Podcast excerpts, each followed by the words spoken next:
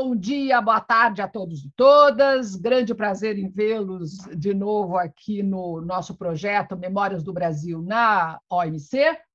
Hoje eu tenho uma entrevista fantástica com o ministro conselheiro Francisco Canabrava, que vocês podem ver na linda sala que ele está, está em Tóquio. Olha só onde é que eu fui agarrar o, o Francisco.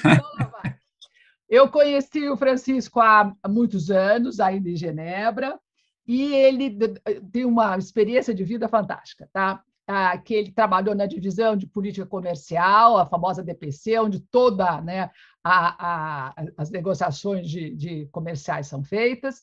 Foi para Genebra, quando eu encontrei, e aí se mergulhou no tema propriedade intelectual, que é o tema da nossa entrevista de hoje. Depois, depois ele foi, foi para o calor do México, e aí fugiu, foi para Bangkok. Olha só. Mais calor ainda. Aí onde, onde o Francisco foi parar. Depois, e a, a foi para Brasília, foi chefe da divisão do Mercosul, vai contar para a gente, Mercosul União Europeia, que fase difícil, né? Que é dessa negociação. Depois é. foi para Buenos Aires também trabalhar na, na, embaixada, e aí cuidou, claro, de, de, de Mercosul. E aí ele fugiu, ele cansou dos latino-americanos, foi para Tóquio, fugiu. Aí depois ele vai contar para a gente um pouquinho como é que é viver em Tóquio, como é que é negociar, como é que é trabalhar né, numa, numa, numa cultura claro. diferente. E agora o Francisco vai, vai fugir de Tóquio e vai mergulhar de volta a Brasília na, como diretor da área de, da, da divisão Mercosul, é divisão? Departamento. Departamento. Departamento. Então, veja que vai sair da, né, de, de, de, de, Tóquio e vai, e vai ter que trabalhar com o Mercosul, e todo mundo está acompanhando a dificuldade que o Mercosul vive hoje. O que eu uhum. gostaria muito de explorar com, com o Francisco, é, hoje ele é ministro, né, ministro conselheiro, e vai, Isso. espero que rapidamente se torne embaixador. Eu estou achando uma graça que todos os jovens diplomatas que eu conheci em Genebra, está todo mundo virando embaixador, eu estou adorando. Genebra fez bem para vocês. Então, o que é o É uma escola. Né? É uma escola. E o que eu quero explorar com o Francisco é o tema que eu acho fundamental, que é a discussão de TRIPS and Health, né? que é a discussão uhum. de TRIPS, que o Chico vai explicar o que é o TRIPS, que é o Acordo de Propriedade Intelectual, e como ele juntou com saúde, e aí a grande discussão na época do Brasil, com a, com a epidemia de, de HIV, o Brasil liderando uma discussão maravilhosa, conseguiu, abriu um buraco ali no acordo para que países, em, né, ah, na época, não, quando tivesse epidemias, a gente não tinha que cumprir as regras, então, da OMC. Então, lá vai. Francisco, um grande prazer em vê-lo. Obrigada uh, por dar esses minutinhos. O Francisco já está arrumando as malas para vir embora, então ter que pegar ele rápido. Conta um pouquinho, então, Francisco. Lá no começo da sua carreira, como é que você foi parar em Genebra e depois, devagarinho, a gente vai conversando, tá bom? Vamos lá. Tá. É, bom, rapidinho sobre um pouco do, do meu background relacionado com a uh, OMC. E eu, em duas frases, eu só quero dizer para quem, para os alunos que estão assistindo, é, para a audiência, que a Vera é, é, foi parte dessa memória da, da OMC e é a melhor pessoa para juntar essas peças, é, esses personagens, porque ela também é parte disso, ela não está só fazendo perguntas. É, é, eu comecei na divisão de política comercial, como você comentou, eu cuidava de barreiras técnicas e uh, uh, comércio meio ambiente, em 1995, por aí. A OMC, então, estava recém-criada. E a gente, imagina, um terceiro secretário que é, é, senta para é, cuidar de temas da OMC, os próprios chefes não tinham muita certeza de como é que a OMC funcionava direito. A gente tinha é, que é, estudar aquilo e colocar em prática, né? É, eu me lembro de ir a Genebra, talvez para a segunda, terceira reunião do, do Comitê de Barreiras Técnicas. Hoje, já nem sei quantas reuniões tem, mas realmente aquilo era uma experiência do começo né, da, da organização. Eu, uh, uh, então, fazendo o, o, fast forward né, da, do período que eu passei em Brasília, eu fui convidado para trabalhar, para ser lotado na nossa missão em Genebra, onde eu conheci a Vera, querida, e é, fui, eu fui oferecido para cuidar de propriedade intelectual, que era um tema uh, que eu confesso que eu tinha muito pouca. Uh, Atenção! É um tema mais contencioso da rodada Uruguai. Isso nós já entrevistamos né, outros, outros, diplomatas e era um tema absolutamente não, não, não, nem pensar. Quer dizer, é, complicadíssimo é. Né, na, na, na OMC. Então vamos. Exatamente, exatamente. E um tema é, é, extremamente técnico também. Quer dizer, ele tem todo um, um né, ele tem toda a circunstância a, a, a, política, né? Mas é um tema também altamente técnico. Né? O, o meu chefe, quando eu cheguei lá em, uh, uh, em Genebra, já era o embaixador Celso Amorim, e ele brincava já naquela época, ele dizia que propriedade intelectual é que nem algoritmo, você tem que saber assim o, ele já falava essa expressão na época em que ninguém sabia o que era, o que era algoritmo. E, e realmente envolve uma tecnicalidade e, e esse que não é nem, nesse, nem sempre é um equilíbrio, mas esse, essa coexistência entre a tecnicalidade e a questão fortes questões políticas, né? E aí, bom, você quer que eu continue? Seguimos? Sim, vamos lá, vamos lá, seguimos, vamos em frente. Tá bom. Bom, é, eu cuidei, cheguei lá. Eu vou, queria comentar um pouco sobre o, o, o contexto e, e, e, o contexto relacionado à criação, à negociação do acordo TRIPS. Né? Se a gente, enfim, procura saber um pouco, eu sei aí que no seu curso você já entrevistou muita gente boa, que participou, inclusive, da negociação do TRIPS, Brasil e uh, Índia eram países assim meio que solitários na negociação do TRIPS na época do GATT, que o TRIPS é o acordo de é, propriedade intelectual na Organização Mundial de Comércio. Antes disso, as regras de propriedade intelectual já existiam é, na Organização Mundial de Propriedade Intelectual. A novidade de trazer o assunto propriedade intelectual para a OMC era que passaria, claro, a ter dentes. Né? A, a, a OMP não tem dentes, a OMP não tem um, um órgão de solução de controvérsias. É, enquanto que a OMC, sim, e isso, naturalmente, era o interesse dos países é, mais industrializados. Né? Os países né, médios, uh, Índia, Brasil, Argentina, é, com uma indústria, vamos chamar assim, nascente, né, é, tinham preocupações sobre a a capacidade de conduzir certas políticas industriais é, com regras muito rígidas de uh, propriedade intelectual. Então, uh, o que aconteceu, enfim, é, é, eu não vou explicar aqui o, como foi a rodada uh, Uruguai, mas para efeitos de propriedade intelectual, foi uma concessão gigantesca que os países desenvolvidos é, desenvolvimento fizeram, porque, ah, enfim, havia aquele, aqueles interesses na área agrícola, né, naturalmente, mas ah, o trade-off, um dos trade-offs que os países em desenvolvimento se viram obrigados a fazer, é, foi concordar com o acordo TRIPS. Pronto. E é, é, o acordo TRIPS contém, ele continha já elementos novos né, em relação àquelas regras que já existiam na, uh, na OMP. Então, isso trouxe é, elementos que, enfim, é, preocuparam muitas uh, muitos ministérios, né, de outros uh, ministérios ao longo da implementação do uh, acordo TRIPS.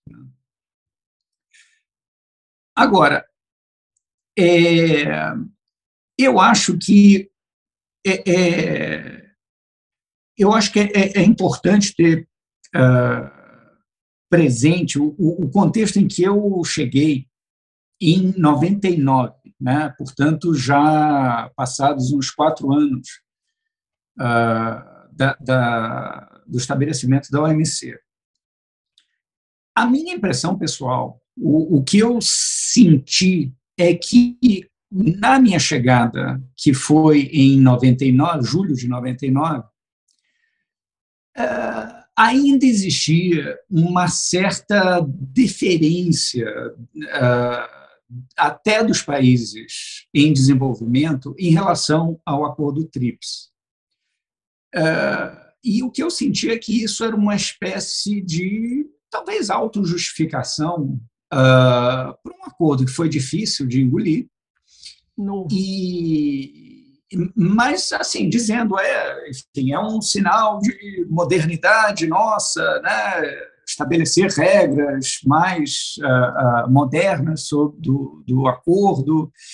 E uh, eu sentia que, ao mesmo tempo que havia essa, formalmente, né, no Conselho de TRIPS, ainda uma, uma deferência, começava a crescer uma visão muito mais crítica, dentro mesmo do, do, do acordo do Conselho de TRIPS, que é onde se uh, uh, discutem os temas de, relacionados a TRIPS, né? a, a propriedade intelectual na OMC. Ô, ô, ô, Francisco, conta um pouquinho, que eu acho que é uh, importante. Eles já viram na aula as categorias de, da, de, do TRIPS, etc., marca, patente, etc. Agora, tá. como é que era você que você ia para a OMP, né? negociava na OMP? Conta um pouquinho o contraste. O que, que era a OMC com dente, acordo novo, e uma OMP que estava, que era a grande, a grande, né, a, o grande fórum de negociação de todos, lá sei eu quantos têm acordos de propriedade intelectual. Como é que eram essa, essas duas, duas, duas organizações?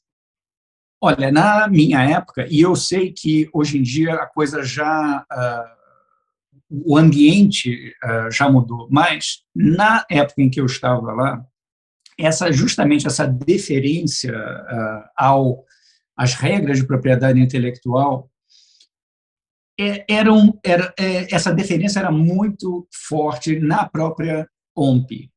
É, havia uh, uma, um, um, um respeito enorme às regras, e eu não quero dizer que tenham que ser desrespeitadas. O que eu, uh, uh, o, o, que eu quero enfatizar aqui nessa questão da deferência é que não havia uh, tampouco uma, um pensamento crítico, né? um, um ceticismo né? De, de, apenas para o que, que você confirmar, vai ganhar, ou você quer dizer, no fundo, os países de desenvolvimento tiveram que engolir no trade-off esse acordo, eles não sabiam é. lidar com isso, e atenção, é. é lembrar que há economistas famosos da área de comércio internacional, como o Baguati, lembra? Que é o grande claro. economista da área do comércio, ele era totalmente contra e dizia propriedade intelectual não é assunto para a OMC. Exatamente, porque queriam que fosse para a OMC para dizer, ô oh, país em desenvolvimento, você não está cumprindo, então, se, por exemplo, vamos deixar o que, o que, que acontecia? Era produto de contrafacção, pirataria de música, de livro, contrafacção é fazer tudo usando a marquinha, etc. Quer dizer, os países ricos tinham todo interesse em que os países em desenvolvimento parassem de fazer práticas, né? Imagine, eletrônico, lembra aquela fase, todo produto eletrônico, com as marquinhas, tudo falsificado. Walkman lembra Walkman? Veja que coisa fantástica, né? A, o, o mundo, os países tiveram que lidar, estavam começando né, nas reuniões a discutir as linhas do acordo, como é que é o acordo, tem que proteger, é. não tem que proteger. E uma coisa que eu nunca entendi é que você tem que está lá escrito, tem que aprender o produto, né? E destruir, é. né? Eu dizia, né, que coisa, que loucura. Mas essa, esse conflito. Agora, o ambiente da OMP era onde você fazia as grandes convenções, que tem uma história longa, não é? Convenção de patente, convenção de marcas. Isso. É. E aí, o ambiente, de novo, lá se conversa, se negocia patente, mas não tem uma, alguma coisa que faça o enforcement, né? o cumprimento. É. E por quê? Porque comércio era o que dói. Quer dizer, o país Isso, é. pararia de, de, de, vender produto ah, de contrafacção uh, porque é. ele seria punido. Essa é a grande verdade, não é? E você citou o Baguate, que eu sempre acho que ter, é, é, o, o Baguate, né, o hiperliberal, né, economicamente, e ele tem um argumento excelente para questionar por que trazer uh, propriedade intelectual para a, a OMC. Ora, uma patente e, e, e vários outros direitos uh, uh, de propriedade intelectual, eles são, em essência, monopólios.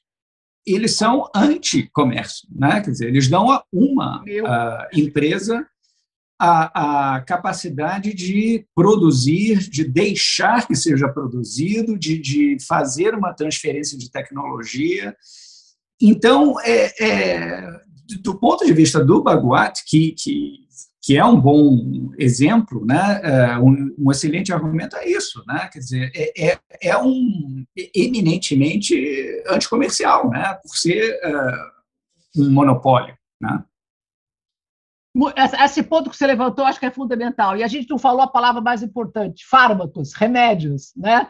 Quer dizer, você permite que uma empresa faz, né, desenvolve o remédio, pois vende cobrando né, a patente, que seja 10% do valor de venda, e depois ela vende para o mundo, para os países que ela quer, e muitas vezes os países de desenvolvimento não têm como comprar esse remédio. Né? Então, veja Exatamente. que a parte de remédio, claro que a empresa desenvolveu e pode né? Pode, deve ganhar dinheiro por isso. Por outro lado, é, países em desenvolvimento muitas vezes não tem nem como pagar esse remédio.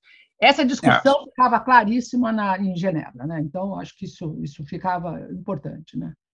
É, e, e enfim, só para fazer terminar essa justaposição entre OMP e OMC, o que eu uh, senti é que na OMP a discussão realmente era eminentemente técnica, né? Ah. Uh, então não havia assim o, o entorno uh, político, né, do, do, do, que aquilo poderia significar do ponto de vista de políticas sociais, econômicas, industriais. É, então, realmente nesse aspecto, quando eu sentava ali na Assembleia Geral da, da da OMP, a sensação era de que era uma coisa, era uma redoma técnica e não, e não havia a hipótese de se questionar se era o caso de flexibilizar. Eu não estou falando aqui, quero deixar isso bem claro, eu é, é, eu não tenho nenhuma opinião contrária à direito de propriedade intelectual não, quando eu critico, é, pela minha experiência, é, o que eu sempre tenho em mente é, é buscar flexibilizar uh, o acordo, não é, estabelecer uh, o acordo como se fosse um fim em si mesmo. Né? Ah. E isso era o que eu uh, eu estava fazendo referência quando eu cheguei na, no Conselho de TRIPS e começava a haver essa modulação no, uh, no entendimento do, do, de quão longe a gente tem que uh, proteger uh, os direitos de propriedade intelectual. E eu acho que tem dois contextos que é, eles se juntam é, para criar essa massa crítica que acabou resultando na, no, no tema de tríplice saúde pública.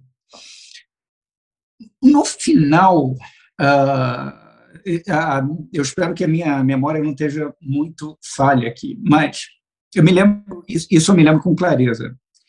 Final do governo Clinton, finalzinho, é, os Estados Unidos fazem, pedem consultas uh, com o Brasil para pedir um painel uh, sobre a legislação de patentes do Brasil.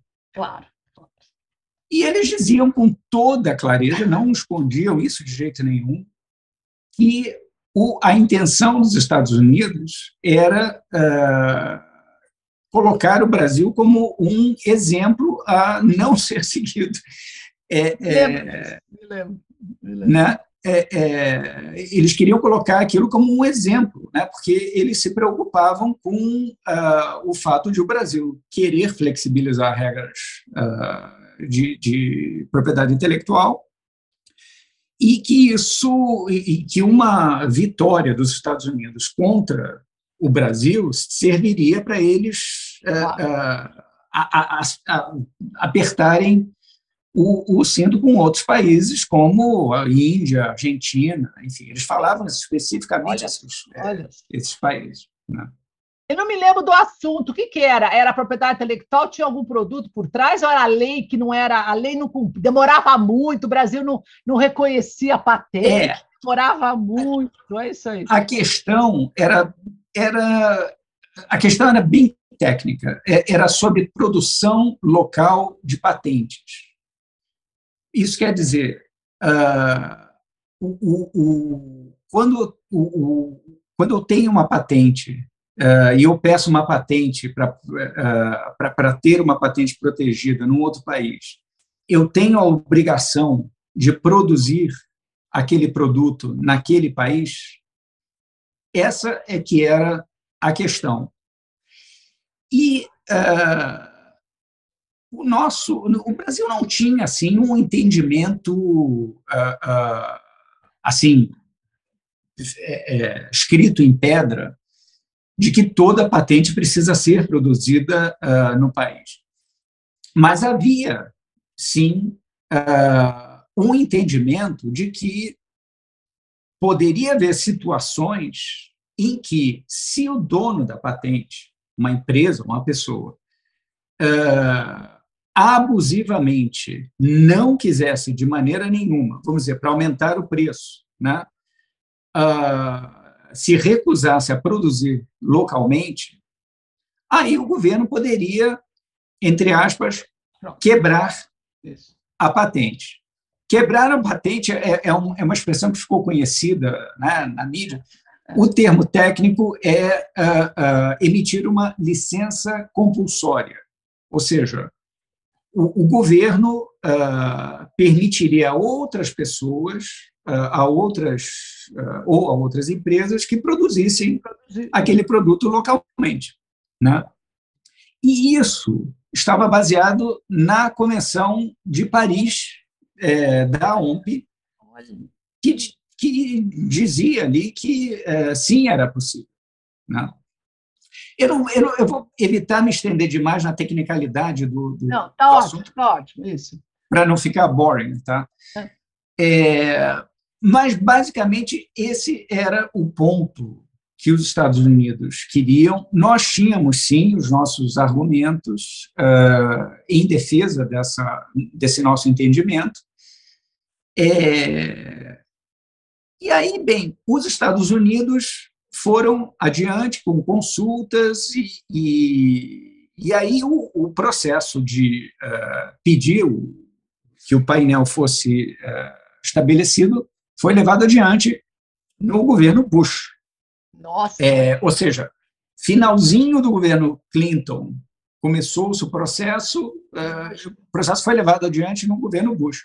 O que indica que, do ponto de vista de ser republicano ou de uh, democrata, do ponto de vista do nosso ponto de vista, realmente não parece fazer tanta uh, diferença assim. A gente viu isso em várias. E o lobby americano de propriedade intelectual é brutal. Eu diria que os lobby americanos, né, da, de todos os lobbies, quem lida com propriedade é. intelectual eu diria que é o mais é o mais ardoroso. Para qualquer um dos partidos. É, é o, o, a indústria farmacêutica faz lobby tanto para para um partido quanto para outro. Né? Bom, acho que o, o, né, nós estamos com o cenário prontinho para você entrar no que aquilo que eu considero o grande triunfo do Brasil na OMC, quer dizer, nesse contexto. E é bom lembrar, antes da, da, do Trips and Health, que o Brasil era também ficou estava com problema de, com, com os Estados Unidos por causa da 301, lembra? Os Estados Unidos tinha uma lei própria é que unilateralmente dizia: eu faço a obrigação, se você não cumpre os direitos à propriedade intelectual, país, eu vou te retaliar sem painel, sem nada. Quer dizer, que eram poucas medidas, uh, e, a, e, a, gente fala que o, que, a, que o, a, o acordo de TRIPS era para acabar com a 301, e o americano é. a usar a 301. Agora, Francisco, vamos chegar no ambiente explode, lá sei eu, uh, né, uh, 99 e tal, explode a epidemia de HIV, né? Foi aquela confusão, o mundo é. inteiro. É. Pronto, essa confusão na OMC foi lá inteira. Conta para gente. Exato. Pois é. E, e, e foi, e, e foi uma. Uh, realmente foi uma co coincidência. Uh, porque esse processo com os Estados Unidos nós já estávamos enfrentando e uh, uh, minha memória não falha, eu tinha falado finalzinho de 99, de, de é 2000, 2000 né? e aí 2001. No começo de 2001, o grupo africano vem ao Conselho de TRIPS e diz: nós precisamos ter uma conversa e resultados para cuidar do tema de saúde pública uh, e propriedade intelectual, porque nós estamos é, enfrentando uma terrível pandemia, né? matando milhões de pessoas. E, naquela época, a África do Sul estava enfrentando pressão das empresas farmacêuticas sobre a sua política de farmacêuticos, né, de distribuição de, de, de farmacêuticos. E África do Sul se sentindo muito uh, pressionada, certamente, enfim, eu não participei das conversas internas do, do grupo africano, mas o, o, sem dúvida o grupo africano se solidarizou com a situação uh, uh, da África do Sul, porque não era o único país que estava sofrendo aquilo. E foi um, essa coincidência, uh, a, a, partir do momento em que nós ouvimos, nós do Brasil, uh, ouvimos aquilo, ficou claríssimo que aquilo é, era exatamente um, o, o tipo de situação que nós precisávamos trabalhar junto com o grupo africano e reunir o maior número possível de outros países em, em desenvolvimento, porque aquilo ali mostrava de maneira muito clara, uh, inclusive os temas relacionados ao nosso próprio sistema de patentes e ao nosso uh, uh, programa da AIDS. O que que, o que, que interessava ao Brasil nesse ponto? Bom, o Brasil, é, lá pelo começo dos anos 90, o Banco Mundial tinha feito uma estimativa de que na virada do ano 2000 o Brasil teria uh, certamente mais de um milhão de infectados de HIV. Olha é, era a época em que a pandemia estava né, uh, correndo solta, né? E o que, que aconteceu é, chegando ali próximo, 99, já chegando próximo a 2000? O que se verificou é que, na verdade, o Brasil estava registrando metade disso. Olha. O Brasil estava registrando cerca de 500 mil casos, que, enfim, é, não é que seja pouco, mas é, é, pela progressão, o, o, que se esperava que fosse o dobro, ah, é, aquilo chamou a atenção, porque o motivo foi a, a, a política ah, contra ah, o HIV e de prevenção né, da, da AIDS, que o governo tinha estabelecido. Nós já tínhamos estabelecido a lei de medicamentos genéricos, né? Essa lei já estava uh, em vigor é, e nós já tínhamos um programa da AIDS, que, programa de combate à AIDS, é, que estava mostrando resultados como esse que eu comentei, muito importantes. Houve várias matérias. O New York Times fez uma matéria que ficou famosa, é, chamada Look at Brazil. Eu não me lembro do nome da autora, mas essa matéria é, chamava a atenção de como o programa da, a, a, de combate à AIDS estava tendo sucesso em dar medicamentos uh, de, é, do coquetel né, uh, da AIDS e como até nas camadas mais baixas havia um grau de adesão as pessoas mesmo com né, com educação curso de educação limitado claro. eles mantinham a, a categoricamente a rotina de tomar os medicamentos e aquilo teve uma é, redução de casos muito importante. Eu me lembro, o Chico, que já, Francisco, que já era na época do governo do Fernando Henrique, o Serra Isso. na televisão dizendo vou quebrar patente, vamos comprar esses insumos, o Brasil Isso. de graça vai é. dar a, o, o coquetel de, de, contra a AIDS o tempo todo uh, e faz, fez uma grande, uma grande confusão por isso. E aí é. eu concordo com você, eu me lembro de todas as ONGs, das né, ONGs, defendendo o Brasil. Então, Sim. foi aí que começou, que foi a fase, eu acho que para você mais interessante, que foi uh, Estados Unidos, União Europeia e, e Suíça, que abriram é. painel contra o Brasil. Não foi isso? Exatamente. Pois, pois olha só, imagine três países brigando com o Brasil, as é. ONGs do nosso lado, o ministro é. nos jornais e na televisão defendendo que o Brasil ia quebrar patente e ia continuar produzindo. Foi uma fase bonita essa, foi bonita. Foi bonita. É, foi, foi. E a gente estava com crédito, né? E, e, o Ministério da Saúde. Uh, ele dava um, um argumento muito eloquente para relacionar essa questão das patentes com a questão uh, do programa da AIDS. O programa, o, o orçamento inteiro do programa uh, do, do HIV/AIDS, é, o orçamento inteiro, eles tinham que pegar 70% desse orçamento para pagar, vamos dizer, três ou quatro medicamentos patenteados. E o resto, os 30% que restavam, era para pagar salário de médico, hospital, é, é, os outros medicamentos, né, o soro. Então, é, é inviável, o, totalmente inviável.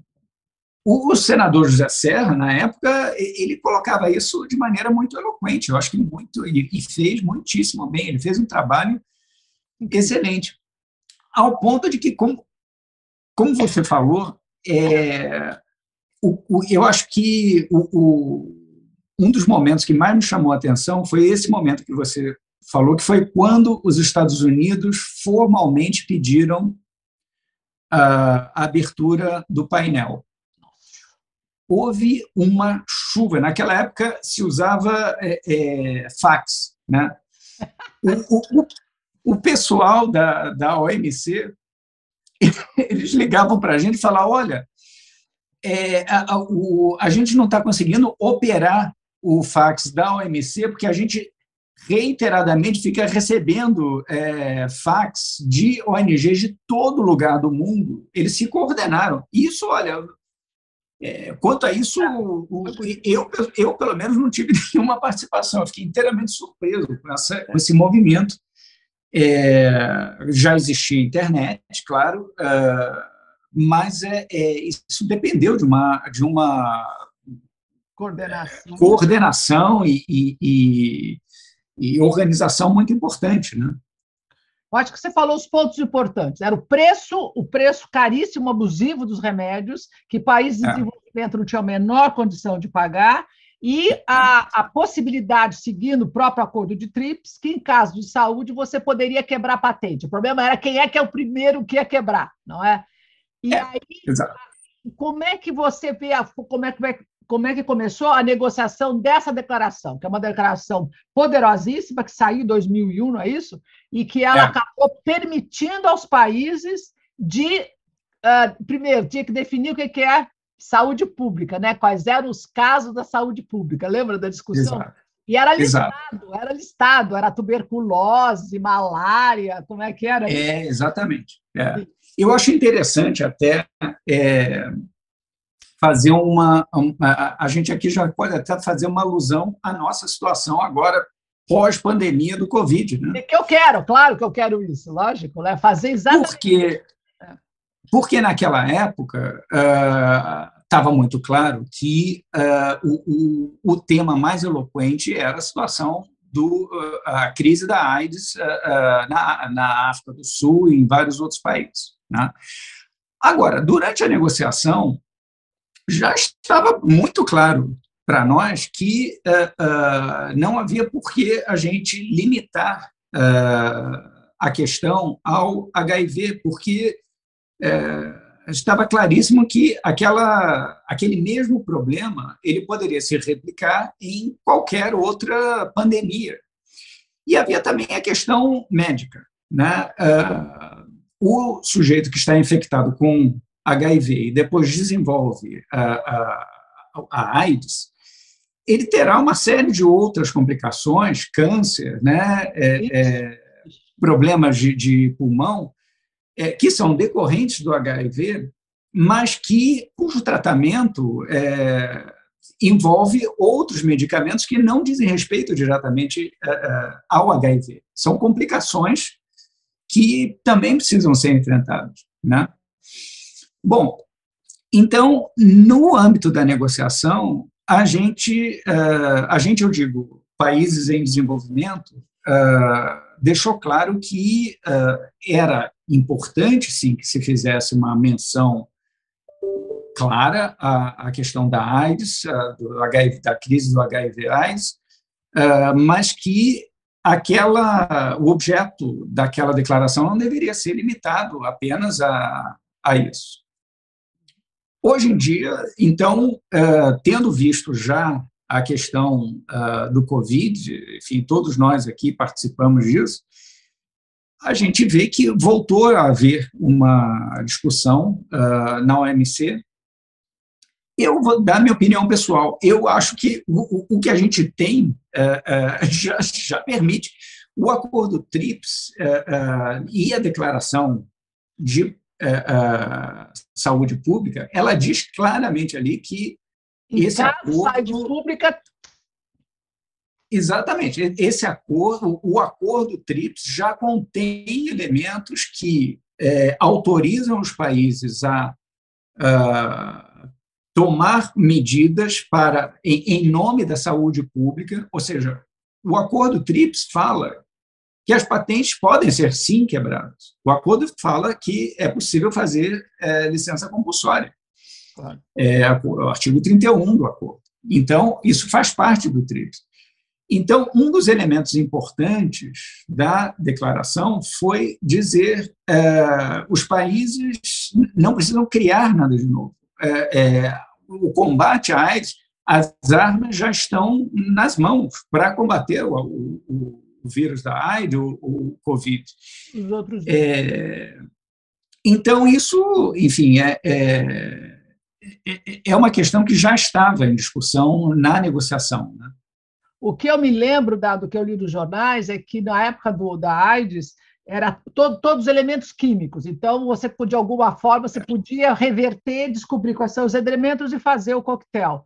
No caso da, da Covid, no, é, aquele MRE mensageiro, etc., aí depende realmente de uma patente para você produzir. Aí é, é um processo, é diferente de, de, pegar o produto e quebrar.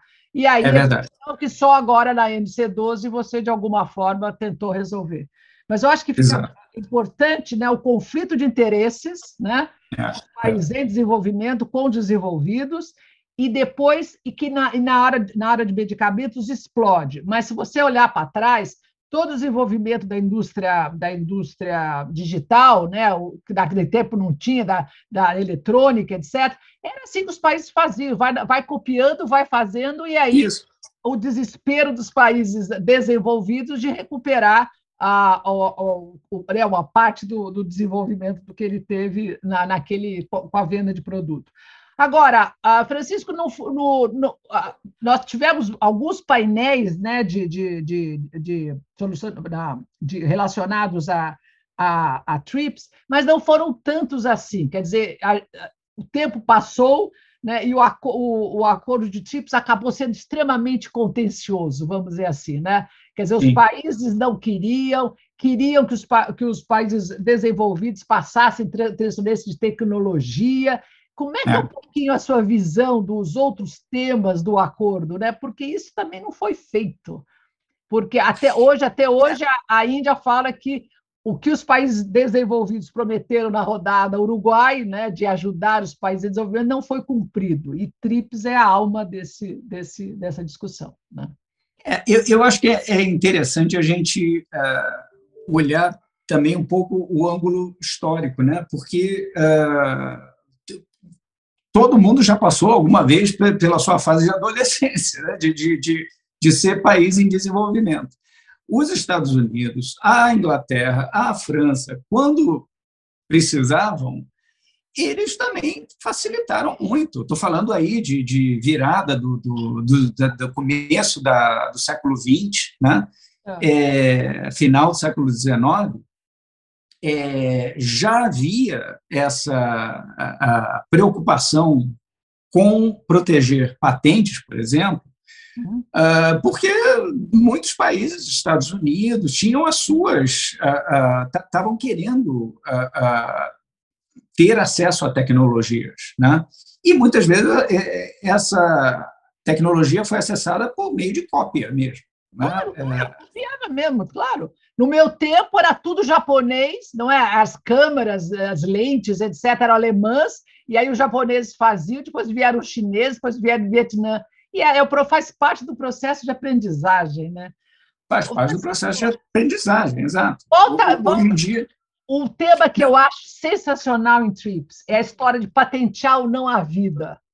Lembra? Ah, sim. Artigo 27. Sim.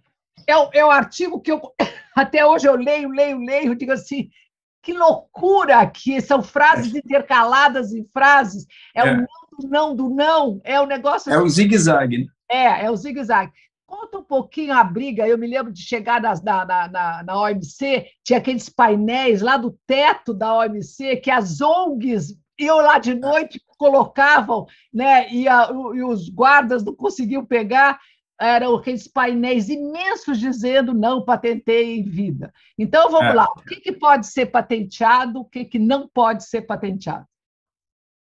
Bom, o, o, o que o TRIPS inaugurou uh, em, uh, em termos de patentes, patenteabilidade, foi nesse artigo que você mencionou, o artigo 27.3b, é, e quem quiser ler vai ter essa impressão da Vera, né? Quer dizer, parece uma coisa, parece Nostradamus, né? É, é, você tem que fazer, você tem que entender ali, mas aquilo ali tem um significado, assim, que basicamente, em, em, tantas palavras, o que significa é que é, é possível sim uh, patentear micro, micro-organismos, uh, podem sim ser uh, patenteados.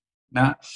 E isso decorre de, uma, de um caso, ou de pelo menos um caso, ou de vários outros, é, nos Estados Unidos, que agora não me recordo quando foi uh, esse caso, mas é o nome do caso é Diamond versus Chakrabarti, é, que reconheceu a, a patenteabilidade, uh, se eu não me engano, de, de uma, uh, uma ameba ou de, ou de uma bactéria, talvez.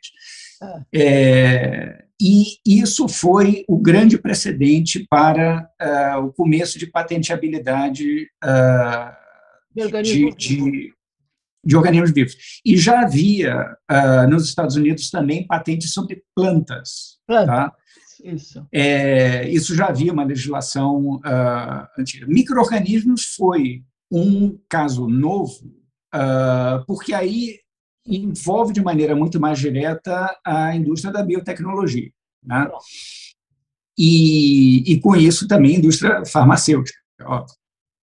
E esse artigo, ele é, é, eu acho que é interessante examinar o que, que significa essa questão da patente sobre seres vivos, é, porque isso suscita uh, uma outra discussão que não é mais, não tem mais relação com o que a gente estava falando sobre uh, TRIPS de saúde pública, necessariamente, mas fala da questão de uh, acesso à biodiversidade. E, ah. e, particularmente, a preocupação com a questão de biopirataria.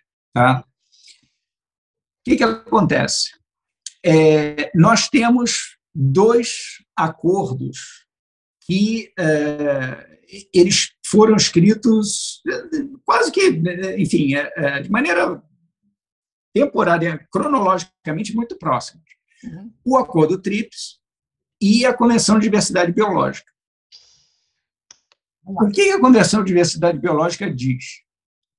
Ela diz que todo, é, os recursos genéticos de cada país, que são originários de cada país, pertencem ao país. Olha. E quando uh, houver uma exploração daquele recurso genético, a Convenção de Diversidade Biológica diz que há necessidade de cumprir com certos requisitos, como, por exemplo, a, a, a o consentimento prévio e informado, uh, vamos dizer, das comunidades indígenas, né, uh, uh, e também a repartição de benefícios. Repartição de benefícios, isso.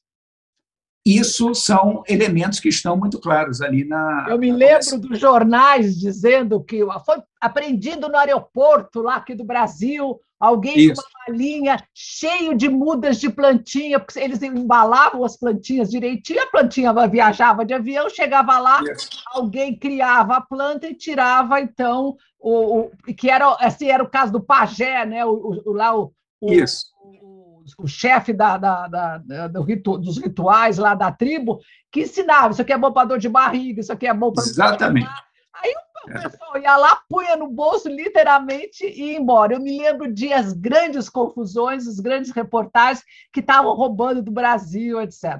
Não é só é. Brasil, né? Em todas a, toda a parte de florestas tropicais, você tem uma vida né, exuberante e é para é, justamente para substituir os remédios que já não, não funcionavam mais.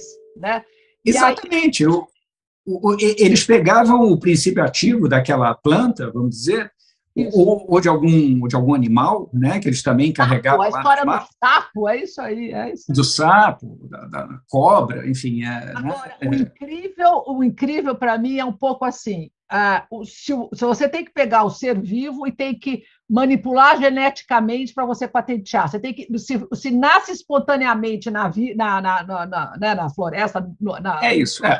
Você não pode patentear. Mas se você modifica, né? Isso. A, isso. o gene, né, a, a estrutura molecular, aí é, não, mais ou menos, porque o, o mero ato de você isolar Ai, aquele princípio ativo não necessariamente através de manipulação genética. O mero isolamento ele já pode ser considerado como patenteável. Olha só, olha. Entendeu? O, o resultado, que aquilo que você isolou, é, já pode ser patenteado nos Estados Unidos, né? Então, é, é, o que, que acontece? Por um lado, a Comissão de Diversidade Biológica colocando esses elementos, por outro lado, o acordo TRIPS dizendo que qualquer um, Comércio. a qualquer, é. é só pegar o microorganismo, não tem que dar satisfação de onde é que ele vem, é, ele pode patentear, eu posso patentear. Que conflito. Né? conflito. Então, isso, mais? exato. E a nossa proposta do, do, Brasil, e defendida também pelo, eh, eh, pela Índia, pelo grupo africano, e, e até uh, alguns países, da, da, alguns países europeus, é, a ideia era eventualmente ter que emendar o acordo TRIPS para dizer que seria necessário, quando a, aquele recurso genético pertencer a um outro país, que sejam respeitados os requisitos de repartição de benefícios e de uh, uh, consentimento prévio informado. É, então, isso seria uma maneira de dar coerência a, entre, as, entre os dois acordos. Né? É. O problema é que a Convenção de Diversidade Biológica, como não faz parte da OMC, não tem dentes. Como é que, você, aí... como é que você coordena isso? Como é que você obriga o país a, a, a pedir, pedir, consentimento e, e, repartir os benefícios? Tem alguém que coordena isso? Tem um secretariado que coordena isso?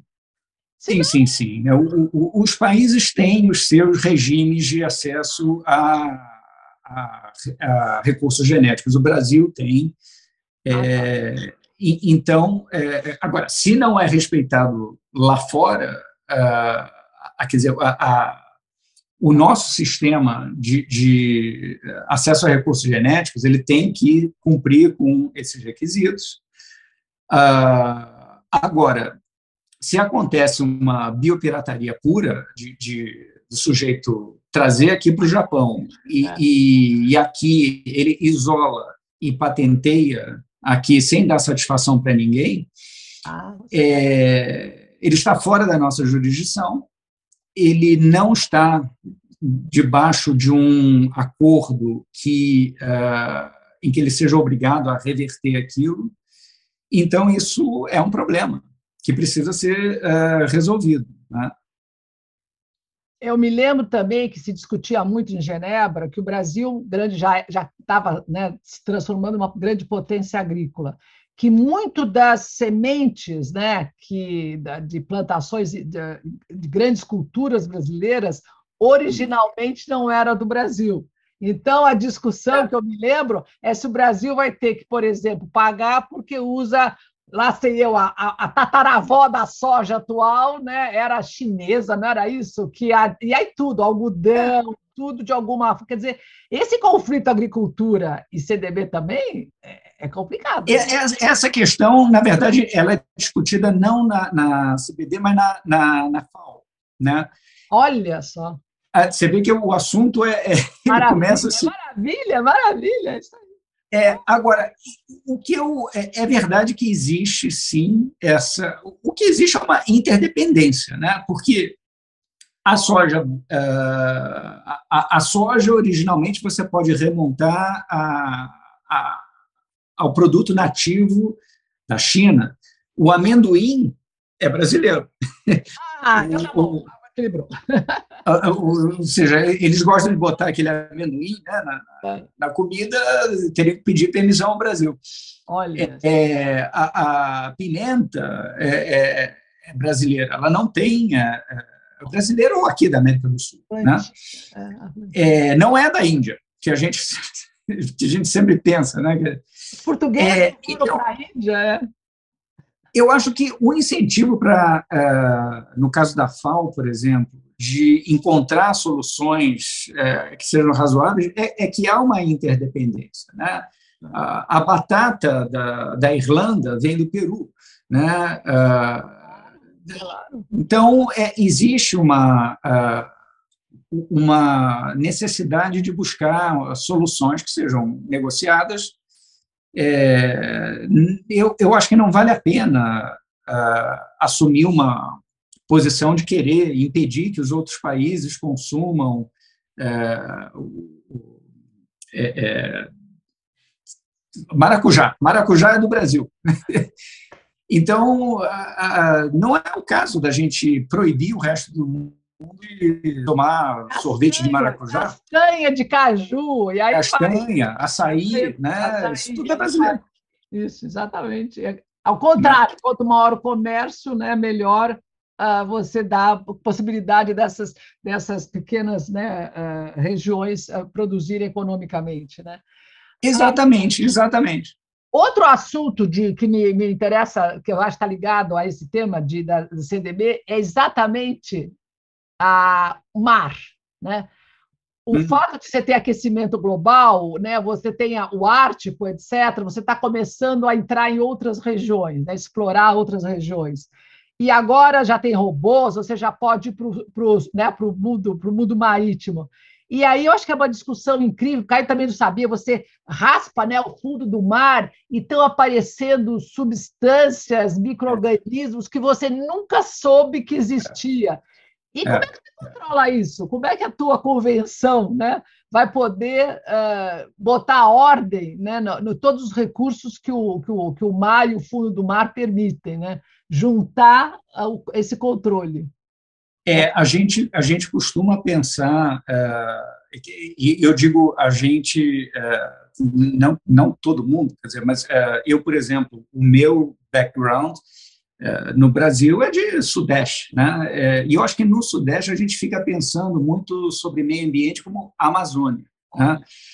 Mas é muito mais do que isso. Né? O Brasil tem a maior biodiversidade do planeta, e não é só por causa da Amazônia. O Brasil tem vários biomas, tem o Cerrado, tem o Pantanal, é. É, é, e tem, como você falou bem, é, nós temos toda a nossa, a, a, a nossa área oceânica, né? a nossa costa. E se a gente ainda. Isso está muito inexplorado ainda, né? está muito pouco explorado. Eu acho que a gente tem que é, é, eu acho que a gente é muito importante que a gente incentive uh, o quanto possível pesquisa uh, em biotecnologia, em puro conhecimento biológico de, de biologia, é, para que a gente tenha condição de desenvolver. Porque se a gente ficar com uma visão estritamente de é, querer proteger e também não fazer nada com isso, a gente não a gente está fadado a sempre ter casos de biopirataria. Né? Muito melhor que a gente tenha um corpo de cientistas, é, de instituições é, no Brasil que tenham capacidade de é, desenvolver biotecnologia e, e soluções aqui no, no, próprio Brasil. Conta um pouquinho como é que você vê, que de contas você dedicou um bocado da sua carreira na área de propriedade intelectual. Como é que você vê um pouco do futuro dessa área? Repara, eu acho que, o, né, que esse exemplo de saúde, eh, remédio, tudo isso explode. O desenvolvimento né, de todas essas substâncias, veja, a gente fala muito de, de aquecimento, é fantástico isso. Aquecimento, então vamos fazer eh, equipamentos, né, eólicas, solar, o carro elétrico e tal. E aí você está entrando na área de minerais, né? como é que você vai explorar todos esses minerais? Como é que você vai é. patentear os novos materiais que você vai usar é. nesses? Como é que você vê o, é, o futuro de propriedade intelectual? A tendência é aumentar cada vez mais? Como é que é isso? Olha, eu, eu acho que é natural que a gente tenha, uh, a gente sempre vai ter o, o desenvolvimento tecnológico. Né? Uh, as tecnologias vão é, constantemente é, ser elaboradas, novas tecnologias surgirão, é, alguma coisa vai, no futuro vai substituir o iPhone, é, é, né? É, essas tecnologias elas vão avançando. e eu acho que a, existe uma tensão inerente da propriedade intelectual entre dar aquele incentivo ao uh, criador, né, ao inventor e à empresa, né? Quer dizer, é, é, a gente pensa talvez um pouco de uma maneira meio romântica no, no inventor ali, né? O Thomas Edison no, no, no é fundo, assim. É, é. sozinho a coisa já não é bem assim, né? As imensos, é lógico. É, as patentes hoje em dia são uh, assets de grandes, são corporate assets, né? São uh, uh, valores de, de grandes empresas. Nada, nenhum problema com isso, mas é o que é, né? É, é, é assim que é. Então, hoje em dia, eu acho que há uma haverá, continuará havendo né, eu espero, eu espero que haja uh, um constante desenvolvimento de novas tecnologias e essa tensão entre criadores e a sociedade ter uh, acesso, né? E isso é uma tensão que eu acho que ela tende sempre a existir. O que eu acho que é importante é encontrar maneiras de flexibilizar, como nós fizemos no caso do, dos medicamentos, para equilibrar as regras do jogo. Né? É, não é para desincentivar uh, as tecnologias, mas no caso de medicamentos, é, havendo situações de abuso, sim, eu, acho que é válido que haja é, mecanismos para controlar, né, a, a, o, o, assegurar que é, uma parcela da população, a população toda, possa ter acesso àquele medicamento.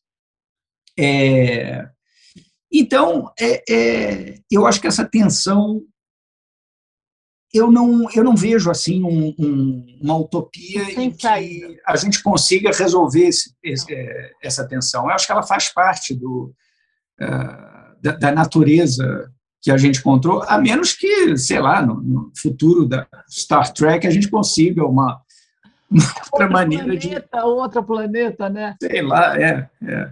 Mas é, é o que a gente tem, né? É o que tem. Eu acho que a propriedade intelectual é um tema fascinante, porque a gente né, mexe com, com. É diferente do comércio, da tarifa, do antidumping, né? É, é muito mais é. conceitual, né? Deixa eu é. explorar um pouquinho a sua experiência com o Mercosul, né? Porque eu acho que você trabalhou ah, com o Mercosul e você trabalhou uma, numa, numa uma fase interessantíssima, que foi a negociação, o começo, meio da negociação União Europeia-Mercosul, né? Como é que foi a sua experiência? De, você chegou a ver o, o porque tem lá um, um, capítulo importante de propriedade intelectual no acordo, Sim. mas não precisa ser disso. Como é que foi a sua experiência de negociar com os europeus? No fundo, é o grande, é o único grande acordo que o Brasil teve ou terá, né? De, de é, experiência é. de negociação. Como é que você está vendo isso? Olha, foi. É, é, eu, por acaso, eu participei do, do como terceiro secretário, eu me lembro de ter viajado a Bruxelas para tratar desse, uh, do, do, começo do, do, acordo quadro, não era nem o acordo ainda. É, é, e já havia. A gente estava falando aqui de tensão na área de propriedade intelectual. Imagina. Caso de Mercosul União Europeia, você imagina então a, a tensão de, de, do tema de agricultura. Né? Sempre foi o, o, o cerne da, é. da, da negociação. É, mais tarde, eu fui chefe da divisão de negociações comerciais encarregada uh, de, uh, da negociação com a Mercosul União Europeia. É. Isso foi entre 2009 e 2014. Nossa, já é, já é, já, já andou é. de novo, né? Já andou de novo. Olha só. Pois é. Aí, nesse caso, as negociações é, estavam mais avançadas, mas ainda tinha muito terreno para correr. Né? Quais eram Porque... os temas que eram mais sensíveis, de difícil negociação? A agricultura, sem dúvida, o, o sempre foi o cerne. Né? Uh, propriedade intelectual também, uh, uh, embora no caso de propriedade intelectual, o interesse da União Europeia mais forte era a questão de indicações geográficas. Né? Ah, explica isso. Indicação geográfica é fascinante. São os queijos, os presuntos, os vinhos. Exato. Vamos lá. É, basicamente. Vamos falar de o... vinho, por favor. A lá, trips na veia. Vamos lá, o registro da. Pois é por favor, vamos lá. O acordo TRIPS, é, ele determina que quando você tem um produto que tem características específicas é, e ele esteja associado ao nome, né, o país pode criar uma indicação geográfica, o que é o direito daquela região de vender o seu produto e que outros, outros países né, é, não façam aqueles produtos. Com aquele né, nome, é, com aquele nome. É o caso da champanhe, com aquele nome. seco, e aí vai, é isso aí. É, exato.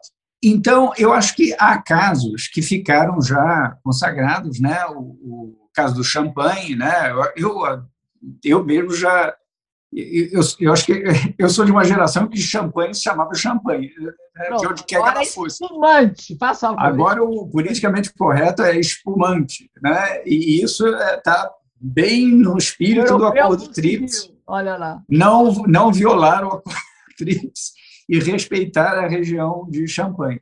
Bom, felizmente o Brasil é um bom produtor de é, espumante, é, não precisa chamar aquilo de champanhe, é, e, e tem muito sucesso com isso. O problema é que existem produtos que é, é, nós, que fomos colonizados é, por europeus, e, e, nós temos é, orgulho das nossas raízes, né? Quer dizer, não, não, eu não estou dizendo colonizado no sentido, em nenhum sentido, é, é, nós somos descendentes, né? Quer dizer, nós temos descendentes, eu sou descendente de português, italiano, né? Então, no Brasil, no Mercosul, eh, a produção de produtos europeus eh, que carregam aqueles nomes faz da cultura eh, local. E então isso era um dos temas que a União Europeia queria muito fortemente reverter, quer dizer, reverter, né? não, não há.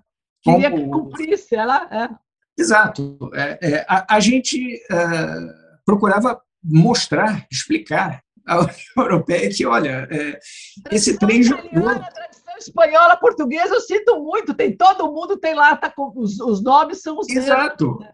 Esse trem já andou, né? Quer dizer, não tem como agora a gente é, mudar é, queijo parmesão. É, né? Todos eles, gruyère, parmesão, todos eles. É, é complicado. Exato. Exato. Enfim, é, é, foram, nós fizemos concessões. É, na época em que eu estava negociando, a gente a, tinha uma troca de listas. Né? Eu te confesso que eu é, não acompanhei, porque eu já estava aqui no, no Japão. Então, eu não parei para olhar qual foi o resultado. eu, eu, mostrei na aula os produtos, a ah, foi? Pfizer, eu mexia a história. E eu estava lendo no jornal também, está uma briga entre a Europa por causa do, uh, do Prosecco. Uh, a ah. palavra tcheca também é muito parecido com Procheco, Prochek. Ah, aí, cada, quer dizer, o assunto continua, continua, né? É. E a, a, lista brasileira é muito divertida, né? A lista brasileira dos produtos que tem que, que tem que. Você se lembra da só da cachaça, a palavra cachaça, né? Que eu, to, eu tomava. Eu to, tinha vinho, uma garrafinha assim, chamada cachaça, que era uh, vinho, vinho branco, vinho, açúcar e limão, beba gelado. Eu nunca vou esquecer que eu levava para a missão. Ah, e outra coisa que eu levei para Genebra foi o famoso conhaque São João da Barra. Foi da tua época? Que a União sim, Europeia sim, dizia sim. que conhaque com C Isso. era francês, é. mas com Q o E o Brasil não podia. E que eu me Isso. lembro que o Brasil ganhou essa briga porque o conhaque São João da Barra, que era digestivo, era feito uhum. de ervas tal, uh, já tinha, já existia antes da convenção de, de, de patentes. É um negócio Exatamente. Absolutamente incrível, né? É, é. E a gente insistia, e, e, isso eu me lembro de acompanhar quando eu estava na, na na divisão de política comercial. A DPC, é, DPC. Ainda. É, a, a, a, a, gente explicava, bom, primeiro que acho que a grafia, né, conhaque e que? conhaque é, é, são diferentes até na pronúncia. Os europeus nunca se convenceram nunca, muito nunca, disso. Nunca se aceitavam. Né? É. Agora, outro argumento, sem nenhum demérito uh, para o nosso conhaque, mas é que realmente são produtos inteiramente diferentes. Né? O, o, o, o consumo do conhaque francês é uma coisa muito mais de, de alta gama, né? enquanto que o conhaque é, nosso ele é muito mais popular. Era digestivo, é... era, mas ele não era nem feito de uva, era feito de cana. É uma cachaça com é. Série de ervas, etc. Tal. Se eu não me engano, Exato. era isso daí. Vou ver também, porque eu conto. É fantástico. mas por quê? Vamos lá, para explicar por quê. Por causa que a, a União Europeia ganha, a área de, né, de, de destilados e a área de vinhos é, uma, é o que a União Europeia tem de mais, né, de mais é, vantajoso no seu comércio internacional. E eu me Sim. lembro que até o final da, da, da, rodada do acordo, o problema do Brasil era não deixar que os vinhos de valor muito baixo chegassem no Brasil para que não destruíssem a, a, a, as vinicultura brasileira. Quer dizer, Isso. a gente pensa né, em remédios e produtos eletrônicos, mas propriedade intelectual tem tudo a ver né, com essa parte de alimento e também uma parte que eu peço, Francisco, a sua última, a sua, o seu último comentário. A parte de todinha de software, não é? Como é que você sai uhum. do produto e vai na criação né, de software que vai ser usado, inteligência artificial, etc. e tal. Como é que fica a propriedade intelectual? Aí é direito do autor, né? Para a gente falar um pouquinho de direito do autor. Não é um livro mais que você pirateia, né? Olha, é, eu, eu acho que é, essa parte de direitos do autor ela envolve é, outras é, sensibilidades né, que nós temos a gente sempre tem a maneira muito similar ao que a gente tem com patente, a gente tem a preocupação também com a questão social. Né? Depois que eu saí de Genebra, eu sei que foi feita uma, uh, uma, uma decisão uh, se eu não me engano, sobre uh, livros para cegos, né? livros em braille, para facilitar. Famosa história, isso. isso. Né? É, eu não acompanhei isso, eu não, não conduzi Mas é um exemplo, é um exemplo, exatamente. Mas eu acho que é uma demonstração de que, sim, é, é, a gente precisa, sempre que possível, né? sem demérito, sem desrespeitar o direito legítimo de autores ou das empresas né, que, que é, é, que, que, também têm seu direito né, de, de ser detentoras desses direitos autorais, é, eu, eu, eu, acho que é importante que haja um, um retorno à sociedade. Né? É, então, o, o, tempo de proteção de direitos autorais é uma coisa que é, faz sentido. Né? É, porque aquilo garante, durante um longo tempo, que até os descendentes dos. Pois é, 50, é, 70, agora estamos falando de 100 anos, né? Como é pois que... é, exatamente.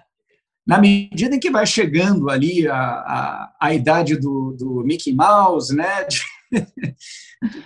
Disney é... acabou, muito bem. Olha só, gente, venceram todos os, todos os Mas, sem dúvida, o, o, o, a proximidade, eu me lembro, eu acho que eu era, sei lá, me lembro direito da idade que eu tinha, mas quando o Mickey chegou perto de fazer 50 anos, é, já começou a ter a, a, a, extensão do prazo de todos os direitos autorais, né? não só para o Mickey.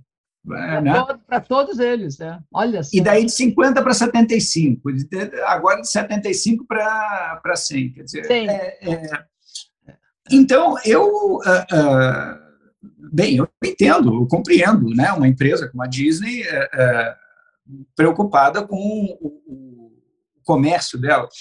Agora, do ponto de vista de, de como isso afeta a sociedade, bem, é, é, a, a, gente perde a chance de ter acesso a obras é, que já, já foi dado o direito. Que quem podia ter exercido em termos razoáveis já exerceu. Esse aqui é o também parte do trade-off dentro todo, da. Todo sua tri, o seu TRIPS, no fundo, é isso, né? Até que ponto o quem detém a, a, o, a, o direito de propriedade intelectual recebe e quanto você prejudica né, os países Exato que não tem como usufruir, pagando ou não pagando. E aí eu acho que o remédio é o grande, é a grande angústia, não é que a gente tem. Né? É, é porque como, como, dizia o embaixador uh, Celso Amorim, aí é questão de vida ou morte. Aí é questão de vida ou morte, não é uma. Aí, aí não, é, você não pode mais falar. Bom, olha lá, ministro Canabrava, que delícia a gente levantar todos os grandes temas né, de propriedade intelectual, que eu, que eu acho também que é um dos temas mais difíceis de comércio internacional, por causa dessa, desse conflito que foi tão bem explorado. Eu ia pedir para o senhor ficar um minutinho aí e eu ia agradecer os nossos ouvintes por acompanharem essa, essa entrevista. Espero que todos, todos fiquem interessados no tema. E, por favor, o Brasil precisa de muitos especialistas em propriedade intelectual. Então, por favor, de agora todo mundo lá para o acordo, para ler na internet e aprender um pouquinho uh, como é que funciona isso. Muito obrigada a todos vocês. Eu vou, então, parar de gravar. Muito obrigada.